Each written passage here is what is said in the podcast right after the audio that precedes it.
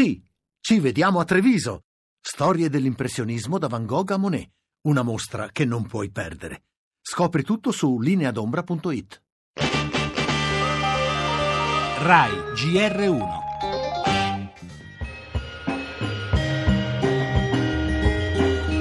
Noi siamo produttori di lenticchie di Castelluccio, lenticchie di Norcia, un'attività fiorente, fatturava circa 1.600.000 euro l'anno. Non so se ripartiremo, il lavoro una vita ecco, tutto distrutto. Due capannoni, la rimessa attrezzi e l'ovile dove tenevo 850 ovini. Se comincia a fare freddo non so dove mettermi le mani. Dove vai? Con tutte queste bestie, le abbandoniamo?